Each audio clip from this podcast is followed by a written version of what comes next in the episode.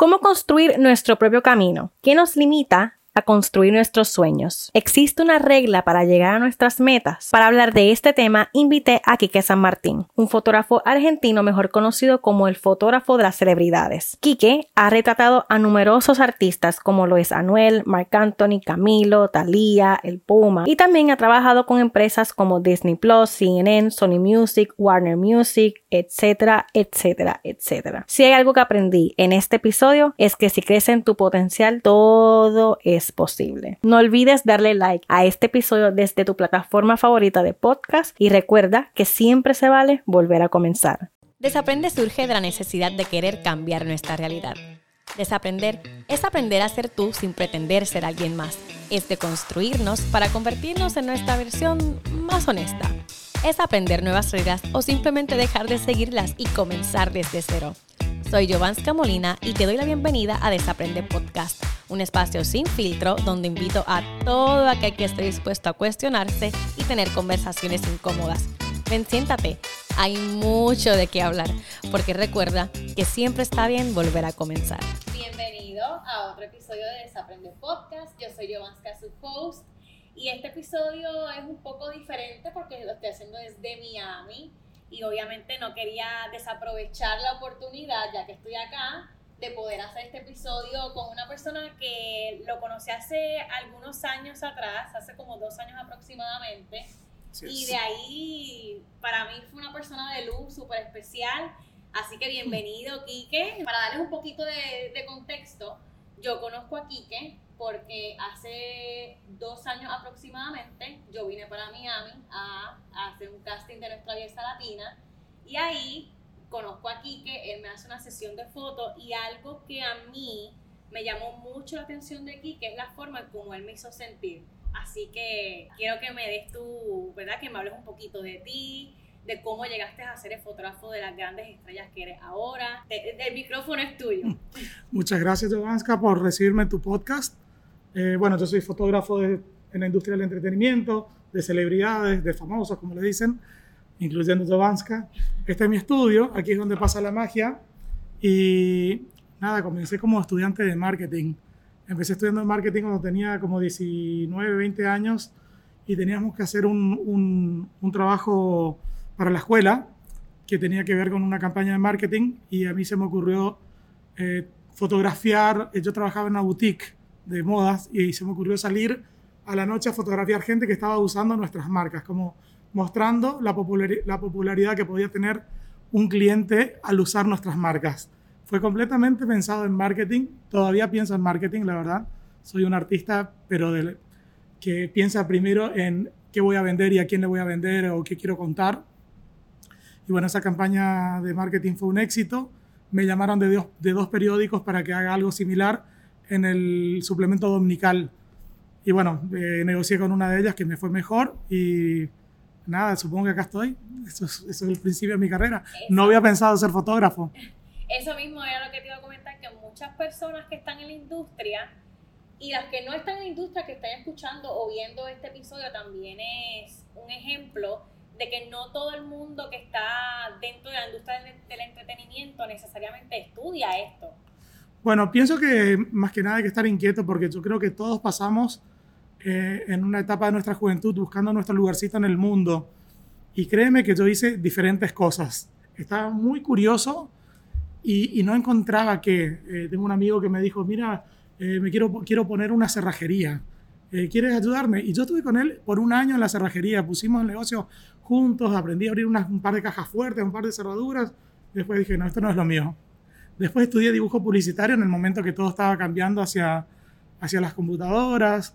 Eh, hice varias cosas hasta que por fin me pensé que era marketing lo mío. Sin embargo, marketing me, llegó, me, llegó, me llevó a la publicidad. Así que mi mensaje es, manténganse curiosos y, y prueben diferentes cosas. En algún momento van a encontrar lo que les gusta. Claro. ¿Y cómo, cómo llegaste a hacer ¿verdad? esta trayectoria de el fotógrafo de grandes estrellas.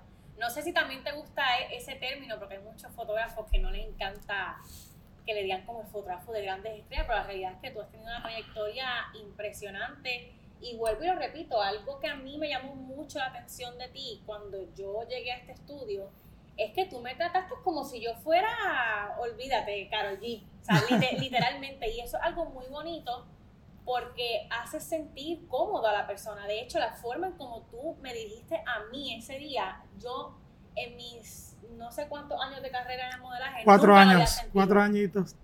nunca, nunca lo había sentido. yo nunca había tenido esa, esa dirección y para mí es como bien, bien lindo y bien genuino que existan personas como tú que hayan trabajado con personas y con artistas tan grandes, pero que sigue tratando a todo el mundo de la misma manera. O sea, eso fue algo que a mí me llamó muchísimo la atención de ti.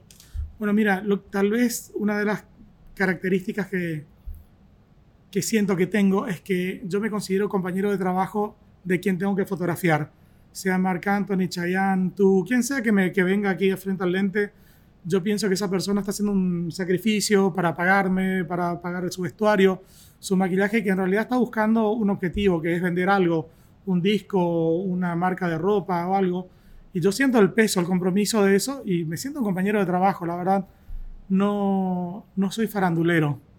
Entonces, eh, pienso que eso, eso es importante porque los que trabajamos en la industria del entretenimiento no podemos ser fans, no podemos pedirle eh, selfies, autógrafos, saluditos para la familia porque el artista se tiene que sentir que está con uno de, su equipo, un, alguien que está de su lado, y pienso que eso lo entendí temprano y, eh, me fui conectando con ellos cada vez más de una manera muy empática. A veces la gente me pregunta, mira, ¿cómo es Anuel? Es, chévere, y yo le digo, y claro, es chévere, es un ser humano. Ahora, todos tenemos días buenos, todos tenemos días malos, todos tenemos eh, gente que nos saca de nuestro lugar, eh, qué sé yo, no sé, te vas al supermercado te vas a un restaurante, estás en un date, algo, y viene gente a pedirte fotos y a pedirte autógrafos, y a, veces la gente no se da cuenta que, que, los estamos invadiendo también a ellos. Entiendo que el, el artista le debe la, su, su, fama al público, pero el público también tiene que ser empático decir, bueno, necesita su privacidad, necesita su espacio. Exacto. ¿Dónde, dónde tú encontraste ese balance en, en esta industria, en esto que tú ¿verdad? Que tú haces durante tanto tiempo, porque sí debe ser complicado encontrar un balance entre fotografiar a tantas estrellas, tantos artistas, ser un fotógrafo tan reconocido acá en Miami y mantenerte como down to earth, ¿no? Creo que, el, creo que para una de las cosas que decidí hacer y que funcionaron bien fue mantener mi vida familiar completamente separada de la vida, eh, la vida de trabajo. Entonces acá yo soy el fotógrafo de las celebridades, de las 10 de la mañana hasta las 6 de la tarde en el estudio. Yo le llamo esto que es, este es mi Vaticano, yo soy el papa de este Vaticano y, juego todo ese juego y la gente viene acá y el lugar, la música, el café y todas esas cosas, ¿no? Pero después voy a mi casa, me pongo mis bermudas, me pongo mis flip-flops, la parrilla y, soy un tipo muy, muy normal, digamos, muy... No, no, no juego el juego ni siquiera con los amigos del barrio, con los padres y amigos de mis, de mis hijos, por ejemplo no, no es el juego de que yo soy el fotógrafo de la celebridad, de cosas así. O contar, hoy estuve con tal artista y trato de no hacer eso y, eso creo que me ha, mantenido, me ha mantenido con los pies sobre la tierra. Y también que este estudio no tiene ninguna ventana, ¿te diste cuenta? Sí. Es un depósito, es una nave que transformaba en... Literalmente no hay ninguna sola ventana. Y, y, y, toda la gente que entra a este estudio entra como tú, bonita, bien peinada, bien maquillada. Y yo creo que poco a poco uno va perdiendo, eh, si no se da cuenta, el sentido de la realidad y piensa que todo el mundo, que, la vida es así. Entonces tengo compañeros de almuerzos con quienes salgo del estudio a almorzar y son diferentes perspectivas. Tengo un, pintor, tengo un ex ejecutivo que está retirado, un señor mayor, hay una modelo, diferentes personas con quien yo regularmente almuerzo en diferentes lugares y tengo diferentes interacciones con ellos. Y eso de alguna manera también me da como un, un eh, me pone los pies sobre la tierra. retomando el tema al, tema, valga la redundancia, de la fotografía. ¿Qué es eso? Obviamente nosotros vemos en las redes sociales todo es glamuroso, todo es lindo. Yo creo que ahora lo bueno de las redes sociales, especialmente TikTok, es que está mostrando como un, lado más humano. más orgánico. Exacto, de todo lo que vemos en las redes sociales. ¿Cuál ha sido tal vez esa, ese factor o ese punto en tu carrera que tú que tú puedas contarnos alguna anécdota que tal vez no fue tan glamurosa, pero que eso sí te llevó hasta donde estás ahora. Bueno, yo, eh, yo tengo un dicho personal y me lo repito en la cabeza de que yo no le garantizo a nadie que no voy a tener algún problema, pero sí garantizo que no lo voy a volver a tener. Entonces, eh, es como una, eh, una disposición a, a, evolucionar todo el tiempo, a aprender de las cosas. Entonces me acuerdo que una de las primeras fotos que tenía que sacar de celebridades eh, fue Marta Sánchez y yo estaba bastante nervioso. Y, esos nervios se sienten. El artista que está acostumbrado todo el tiempo a hacer fotografías lo siente. Yo me había comprado una cámara nueva eh, y hay otra, otra regla de fotografía que te dicen nunca vayas a un photoshoot con un equipo nuevo que no hayas probado. Y yo cometí el error, además no tenía otra cámara en ese momento. Y cuando llego ahí no me tiraba el flash porque, bueno, no, no, no tuve tiempo a ver una configuración. Y realmente estaba transpirando la gota, la gota gorda así. Y, y Marta me dice, Marta Sánchez me dice, me parece que eres de los lentos, me dice, ¿no? Y entonces, yo que estaba transpirando, yo le digo, bueno, tal vez de los lentos, pero lo seguro, de los seguros. Y ella se rió porque se dio cuenta que le puse buena intención y justo empezaron a tirar mi flash y todo bien. Y ella me preguntó, ¿de dónde eres? Y yo le digo, soy argentino. Y me dice, ah, mi novio también es de Argentina, que es en ese momento.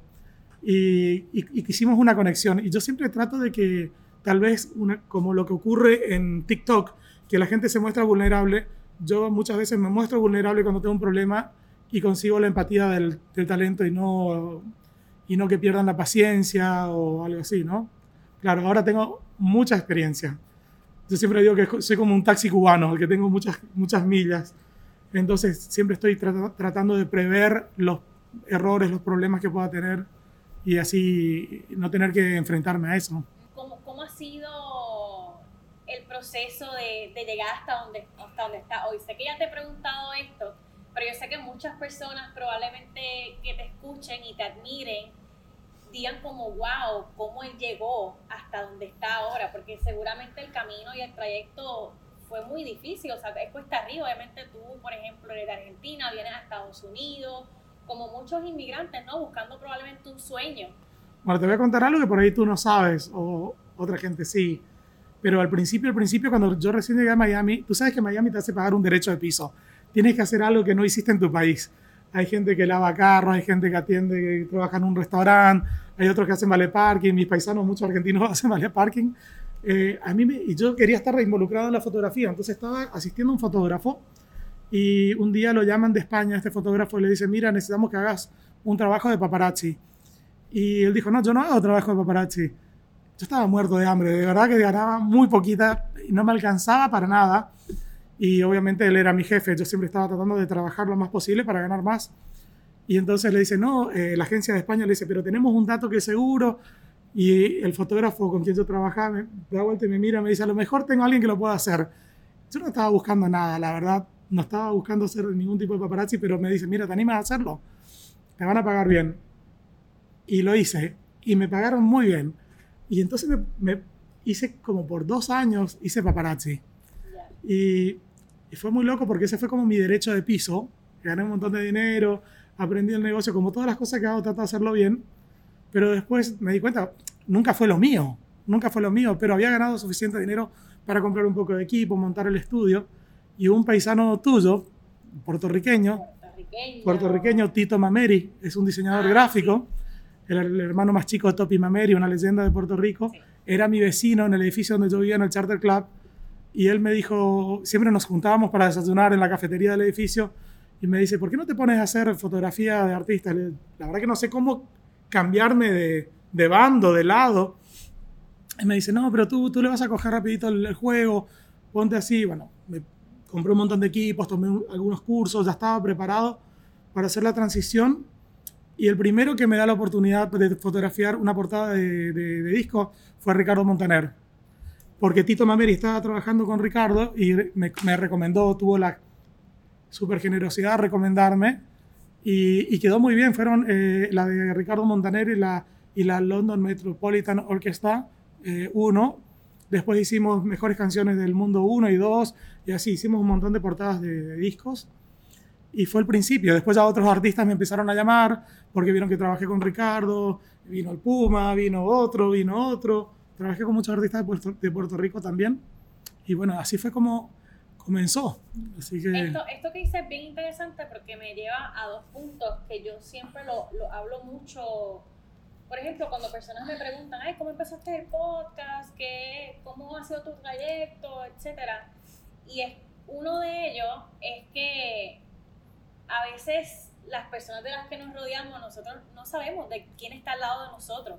Mm, Y hay veces que son cosas tan espontáneas que uno tiene que aprovechar esa oportunidad. sí, Esto del podcast, esto fue un día que yo simplemente dije, ¿sabes qué? Yo quiero hacer mis cosas, yo quiero, quiero hacer lo mío. contar tu historia de tu manera y con tus reglas. Y obviamente eso me lleva a este otro punto que lo mencionaste que es sumamente importante y es que no necesariamente a veces vamos a comenzar haciendo necesariamente lo que nosotros soñamos hacer. Eso es un trayecto, o sea, son cosas que se dan con el tiempo, con la experiencia, con las personas que vas conociendo, porque obviamente yo antes de llegar a hacer este podcast yo hice un sinnúmero de cosas que en muchas ocasiones tal vez no me encantaban, pero yo sí, siempre que hacía eso que no me encantaba, tenía en mente de que, ok, esto me va a funcionar como ese gancho, como ese salto a yo llegar a donde yo quiero llegar. Claro. Y ahora no necesariamente yo estoy exactamente donde yo quiero estar, pero sí estoy donde quería estar hace un año, dos meses. Ahora estás donde yo quería que tú estés cuando te tomé la foto.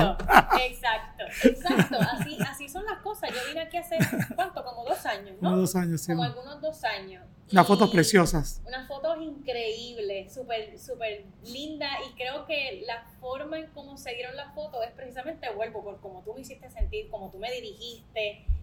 Y exacto, yo, yo te contaba que yo quería hacer un podcast, que tenía proyectos, etcétera. Y en ese momento tal vez yo, yo tenía mucho miedo de hacerlo. Y ahora, ¿sabes? Como que las cosas van cambiando. Así que podemos decir que nuestro mensaje, basado en nuestra experiencia al público que nos está mirando, es que se mantengan curiosos, que prueben, que no tengan miedo, completamente. hasta que va- van a encontrar lo que les gusta. Porque realmente yo no me imagino jubilarme de esto. Me encanta lo que hago. Yo siempre digo que mi última foto va a ser en mi funeral, que me voy a levantar del cajón. Y decir, todo el mundo venga para acá, tomo la foto y bueno, chao, me voy. completamente, completamente. Y, y lo digo más bien porque a mí me escriben mucho, muchos jóvenes y muchas personas que me dicen, ay, yo quisiera hacer un podcast. Mira, ah, una anécdota bien, una anécdota bien curiosa de esto, hace poco para reality show, para los que no saben, yo estoy en un reality show en una emisión, se llama Enamorándonos. Ya en otro episodio les contaré un poquito más, más de esto porque este episodio es dedicado a Quique. Pero una anécdota, ¿verdad? Fuera, fuera de, hace poco, dentro del reality show, yo conocí a un, a un muchacho y él me dice, ay, ¿a qué tú te dedicas? Y yo le digo, bueno, pues yo hago podcast. Y ahí él me dice, ay, mi sueño es hacer un podcast. Y yo, pero hazlo, ¿por qué no lo haces? Y, y tanto estuve animando hasta que antes de ayer, si no me equivoco, me escribió, me dijo, ¿sabes qué? Ya tengo el nombre de mi podcast, lo voy a empezar esta semana. Y Qué ese es el punto de esto. Sí, sí, O sea, sí. ese, ese es el propósito de no solamente de este podcast, sino de yo tener invitados como tú, que son bien reconocidos, que mucha gente reconoce y admira, pues para que también ellos vean de que esto es un, un proceso y que no necesariamente siempre todo es glamuroso y todo es bello. O sea, fuera de lo que vemos en las redes sociales, hay un sacrificio, hay lágrimas, hay vulnerabilidad.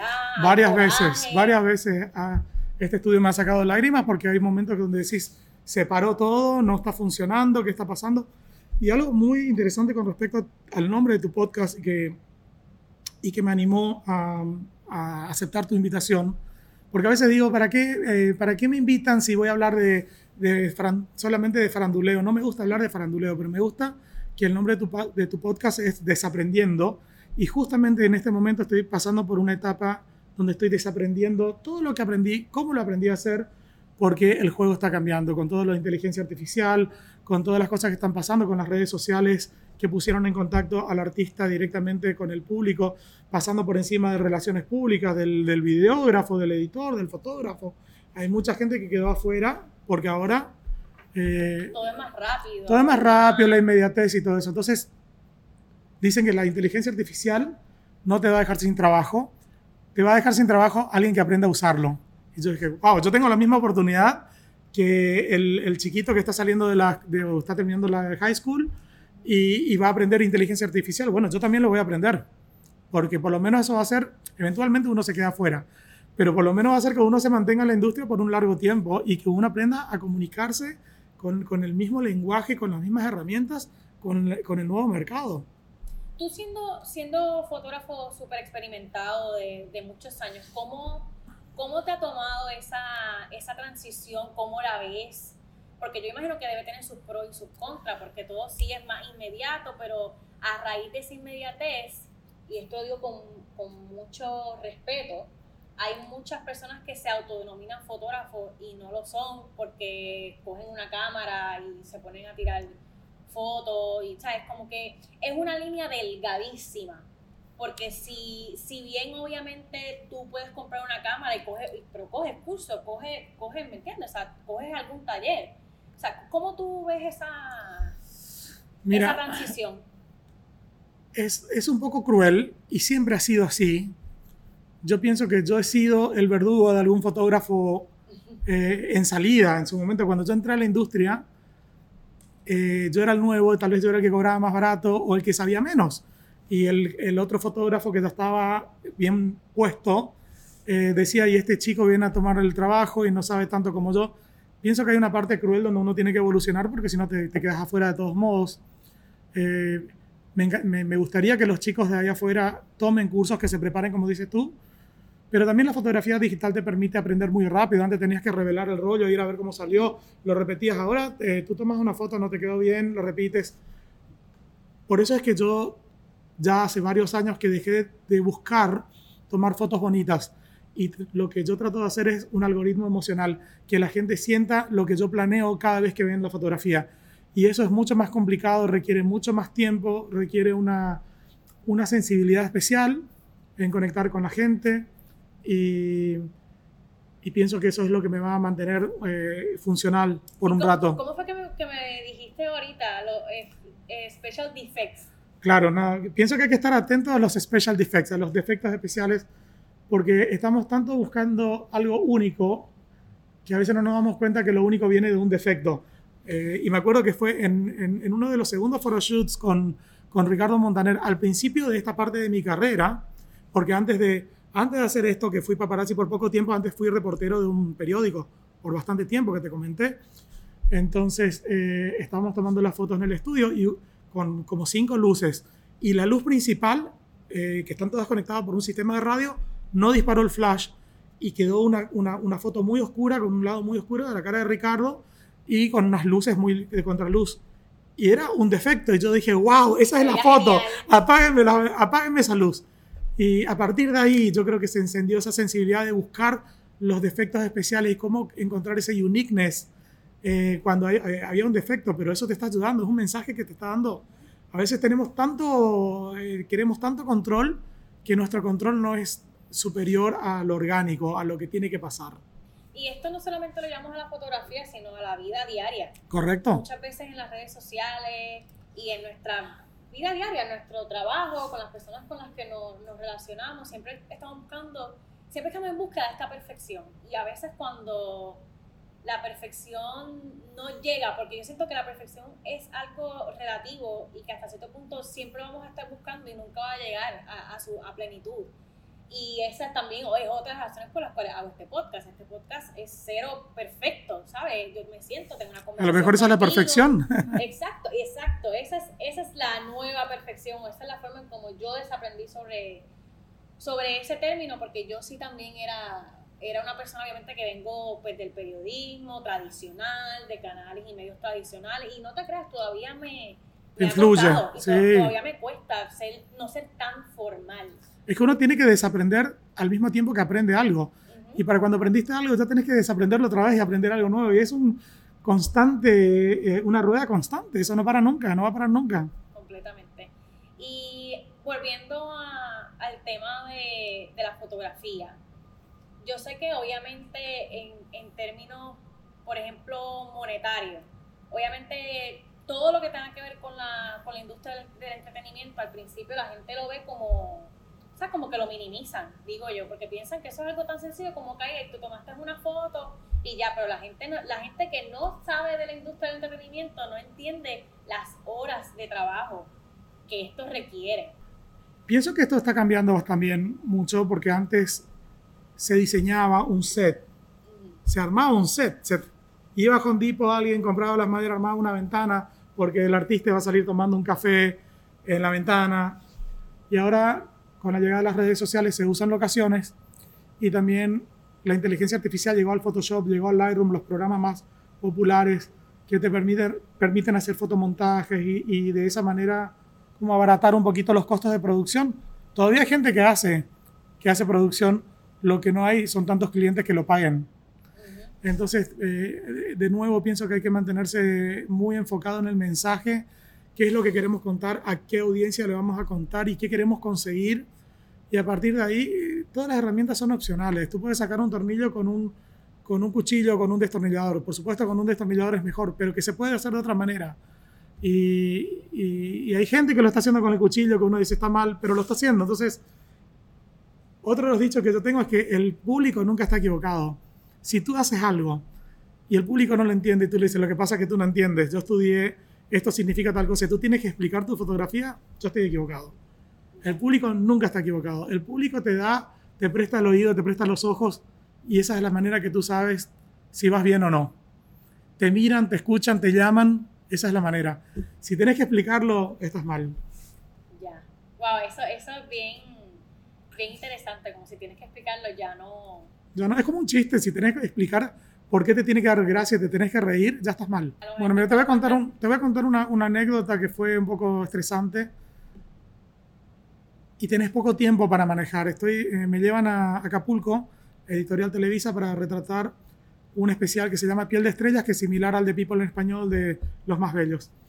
Y, y habían 25 super eh, de México y 5 fotógrafos, yo era uno de ellos, y cada fotógrafo tenía asignado 5 artistas.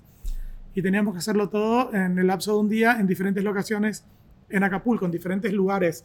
Nos teníamos que trasladar y armar las locaciones y tal. Y fue, fue muy estresante.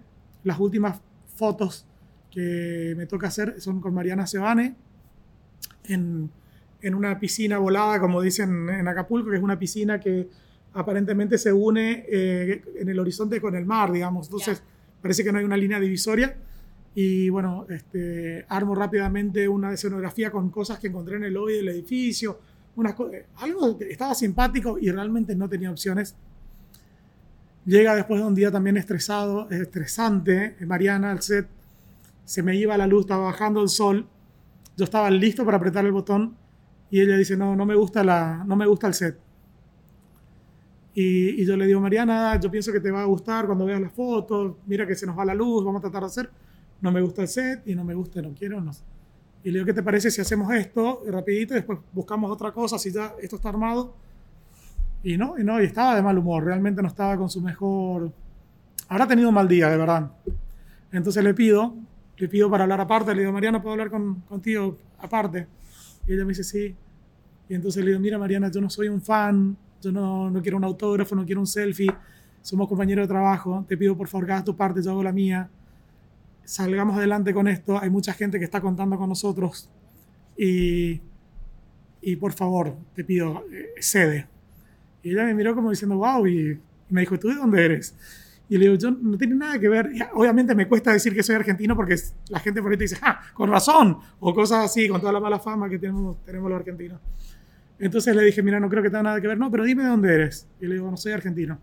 Y me dice, ay, mi mamá es de Argentina, este, aquello. Se dio vuelta, me dio la foto. Estoy tomando cuatro o cinco fotos y un montón de niños ricos entran detrás de ella en la piscina a interferir con la foto, a hacer morisquetas. Todos con sus nanis que no se atreven a decirle nada a estos niños. Y yo le digo, chicos, por favor, que se me va la luz, acá hay nadie.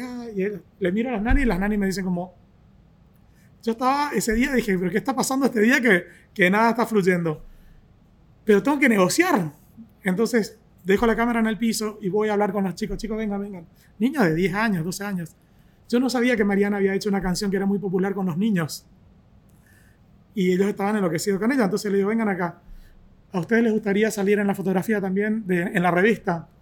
Y ellos me dijeron, sí, sí, bueno, vamos a hacer una cosa, pónganse acá al lado, fuera de mi tiro, hago 10 fotos y nos vamos corriendo a la playa y les voy a tomar una foto corriendo con Mariana. Sí, sí, todo el mundo. Se corrieron, tomé 10 fotos, vamos a correr que se nos va la luz. Fuimos a la, a la playa, esto no estaba planeado, eh, en México se puede, se puede hacer acá no, porque se necesita permiso de los padres, qué sé yo La foto salió doble portada, eh, doble, doble, no doble portada, doble central, doble página. Mariana corriendo con un montón de niños, que se la ve a ella, súper popular y súper vigente porque los niños la, eh, la siguen. Y fue un hit. Y eso fue algo muy interesante como una situación que podía haber terminado muy mal, terminó muy bien y otra vez el defecto especial hace su, el special defect hace su trabajo y tengo una foto que al final creo que en la editorial lo valoraron muchísimo cómo, cómo se llegó a eso, ¿no? Que no estaba planeado. Y algo también que aprendes a manejar con el ego de los artistas y también de, en este caso del, del, fotógrafo. O sea, el fotógrafo da con diferentes escenarios que también tienes que manejar y que tienes que aprender a trabajar. Bueno, hasta ahora nunca volví con un cliente diciéndole no, no pude hacer la foto porque me manejó el artista, porque a veces viene un, un maquillador que trabaja con un artista grande o que viene de otro mercado y te dice, no, yo trabajé con Beyoncé y esto es así.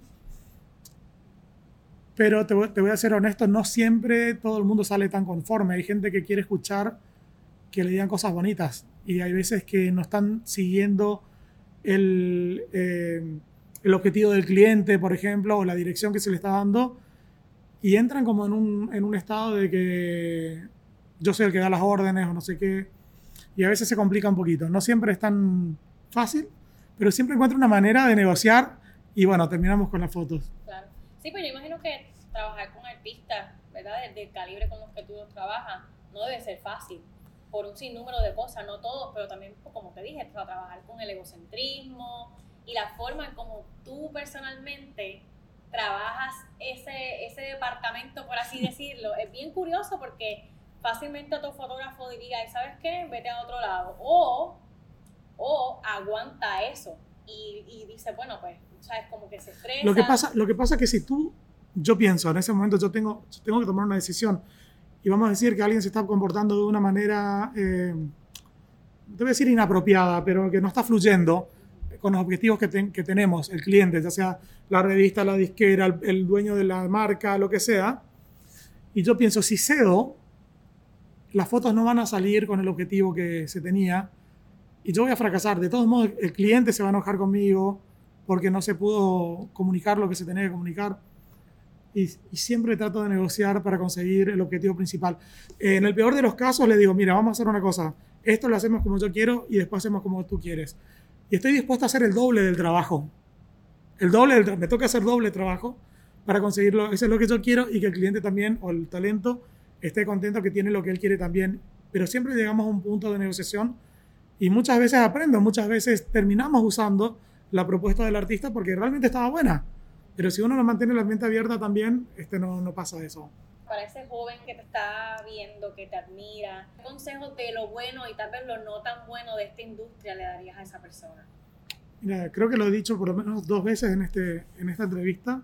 Mantenerse curioso me parece súper importante, súper importante.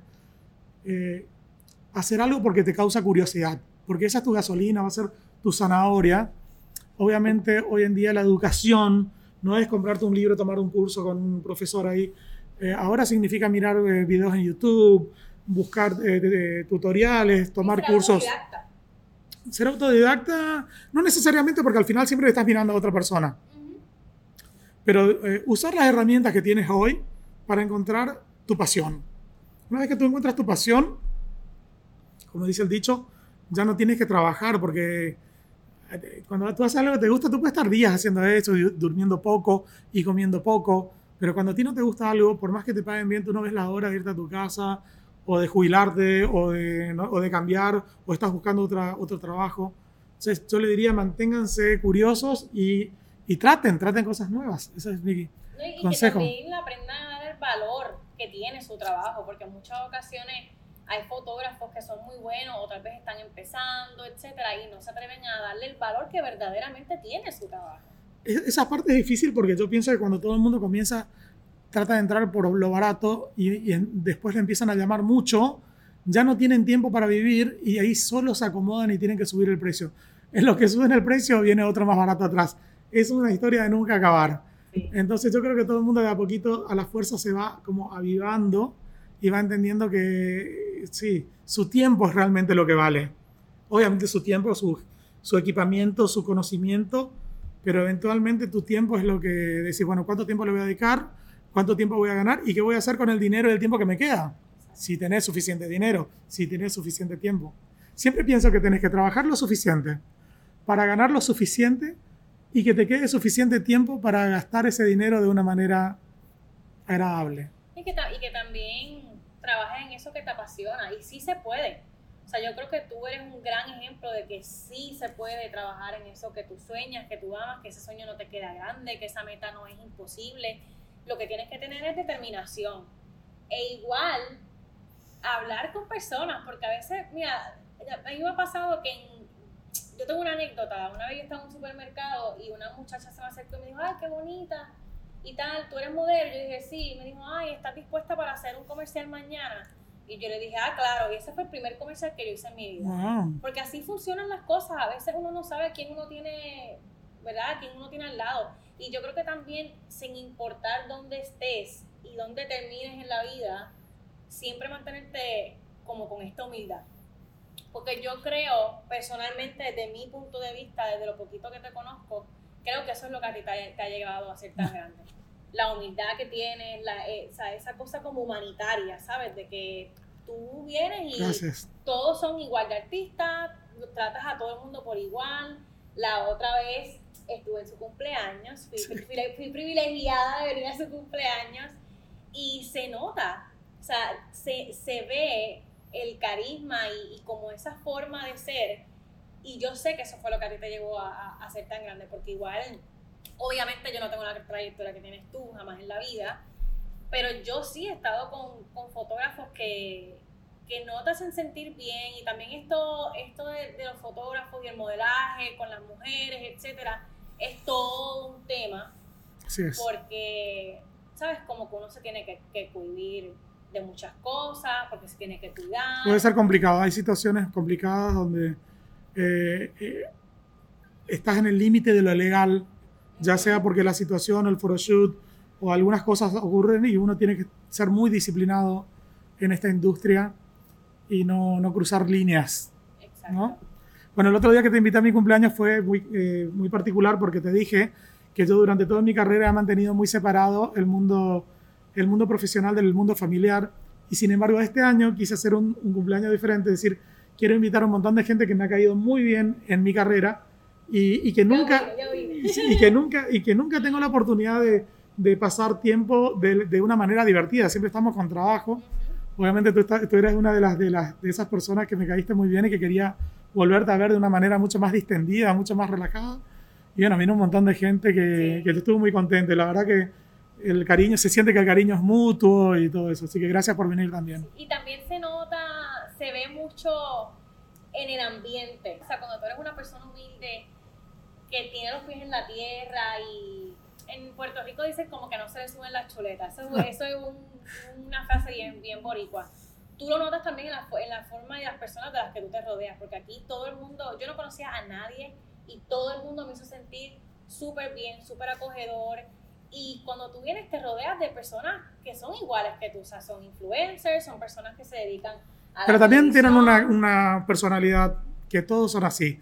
Todos los que estaban aquí esa noche eran alguien, hicieron algo extraordinario, pero todos estaban como de un plan ¿Sabes lo que me gustó? Yo a propósito invité a un montón de gente, la mayoría no se conocían entre sí.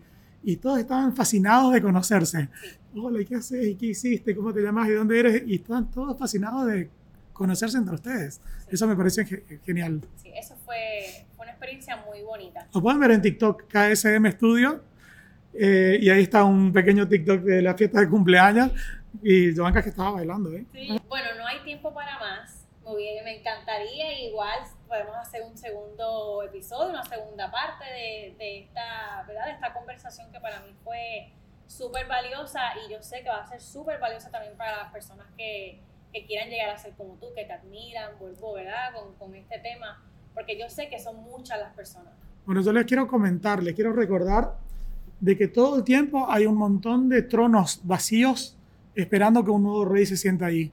Cuando había un montón de reyes músicos eh, ya sentados en sus tronos, estaban vacíos los de Bad Bunny, los de Anuel, los de Tini, los de todos estos.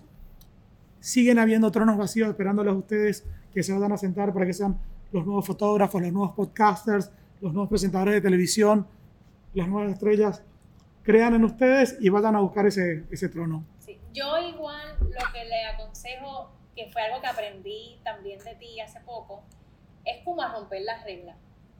Bueno, aprende las reglas como un, como un profesional para romperlas como un artista. Exacto. Picasso lo decía y no estaba equivocado para nada. Porque yo hice este podcast, es súper informal, es cero a lo que estoy acostumbrada y yo me siento que estoy hasta cierto punto como rompiendo esas reglas de lo que yo estudié del periodismo, de la forma en cómo se entrevista, de la forma en cómo uno tiene que llevar una conversación o una entrevista, por así decirlo. Aquí más bien yo pienso que es una conversación.